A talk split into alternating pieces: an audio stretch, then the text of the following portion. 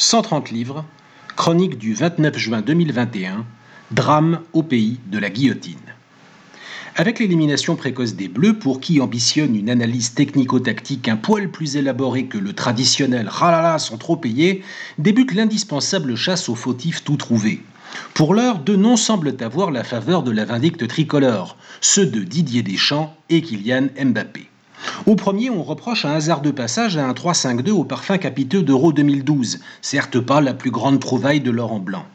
De fait, on peut très certainement imputer au tâtonnement de la défense à 3 le premier début de Suisse, dont l'infortuné Clément Langlais n'a pas fini d'entendre causer.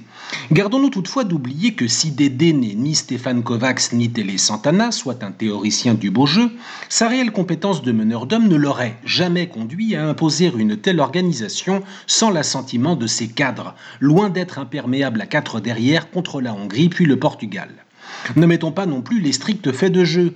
Rendu à son 4-4-2 de prédilection après la mi-temps, le 11 de France poursuivit son naufrage pendant dix bonnes minutes au point de concéder un penalty. Et il évoluait toujours bien dans ce même système préférentiel lors du dernier quart d'heure du temps réglementaire, période où la Suisse combla ses deux buts de retard. Du moins peut-on reprocher à Deschamps que son félin proverbial n'ait pas été de sortie. Le cas échéant, l'ultime demi-volette de Kingsley Coman eût sans doute fini sous la barre. Là, ces animaux-là n'obéissent guère aux injonctions. En revanche, il appartenait au sélectionneur de décider des derniers changements, et la sortie de Griezmann, alors que la France menait toujours par trois buts à deux, eut de quoi interpeller. La discipline et les biscottos de l'homme de devoir Moussa Sissoko avaient sans doute des allures de valeur refuge, mais enfin priver l'équipe de l'intelligence, la conduite de balle et le sens du collectif de son numéro 7 en pareil moment interpelle. En bleu, Griezmann n'attire pas toujours les projecteurs. Le fait est qu'il s'en fout un peu, concentré sur le nécessaire à l'instant T. Il incarne l'esprit des champions de 2018, un groupe homogène et solidaire que nul Maradona ou Paolo Rossi ne porta sur ses épaules jusqu'au toit du monde. Sortir Grisou à la 88e ressemble dès lors à un coup de canif dans un contrat d'équipe que Deschamps lui-même avait longuement peaufiné. Il demeure cependant excessif d'en faire la raison principale de l'échec fracassant d'hier. Les critiques les plus virulents à l'égard de Kylian Mbappé négligent eux aussi l'identité profonde, l'ADN dit-on aujourd'hui, des conquérants de notre deuxième étoile, vainqueur avec un avant-centre à zéro but marqué. Au meilleur de ses moyens, cette France-là trouve toujours le buteur qu'il lui faut, fut-il allemand et défenseur central. En 2018, on vanta à raison l'altruisme et l'abnégation d'Olivier Giroud. Si Mbappé sera lui aussi resté muet en 2021, faire d'un attaquant le premier coupable d'une défaite où la France inscrivit trois buts requiert un fameux effort d'imagination, surtout lorsqu'il contribua si largement aux deux premiers, passeur décisif et auteur d'une talonnade inspirée.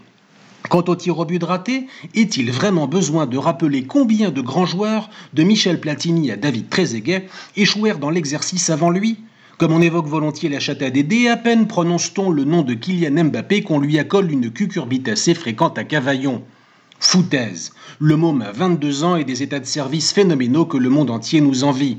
Il tient des propos d'une maturité rare sur sa carrière, son pays et, justement, sa responsabilité de star du football, jusqu'à son message d'après-match. De quoi mériter mieux que le pilori un lendemain de défaite à déglutition pénible. Ni Dédé, ni Kiki. La faute à personne donc pour une si colossale déception? Au pays de la guillotine qui pisait? Certes non la faute à des tas de gens, dont les légions de ceux à qui il faut rappeler le formidable alignement d'étoiles requis pour remporter un tournoi international.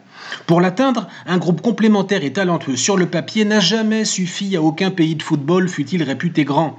1998, 2000 et 2018 eurent ceci de commun que la France, forte de deux succès initiaux, put ménager ceux qui en avaient besoin avant les matchs à élimination directe quand ce ne fut pas l'équipe entière, lors d'un France-Danemark 2018 aux allures d'aimable décrassage, tant un 0-0 convenait aux deux parties.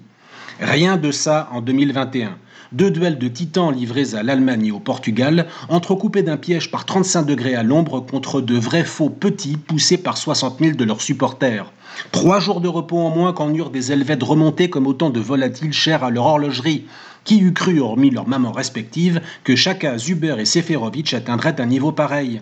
Des blessés à l'appel, dont un Lucas Hernandez à la grinta si essentielle au sursaut bleu à 1-2 face à l'Argentine, lors d'un huitième de finale autrement plus glorieux. Et le bol en berne, on l'a dit.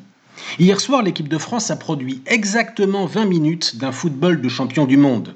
Ce qui suffit presque contre une Suisse transcendée leur aurait-il permis de passer l'obstacle espagnol ou le vainqueur de Belgique-Italie? Il est permis de croire que non. Ni Dédé, ni Kiki donc. Le football, que j'invite les derniers esprits raisonnables à boycotter sur le champ après ces 120 minutes aussi cruelles qu'extraordinaires. Jusqu'au prochain match, naturellement.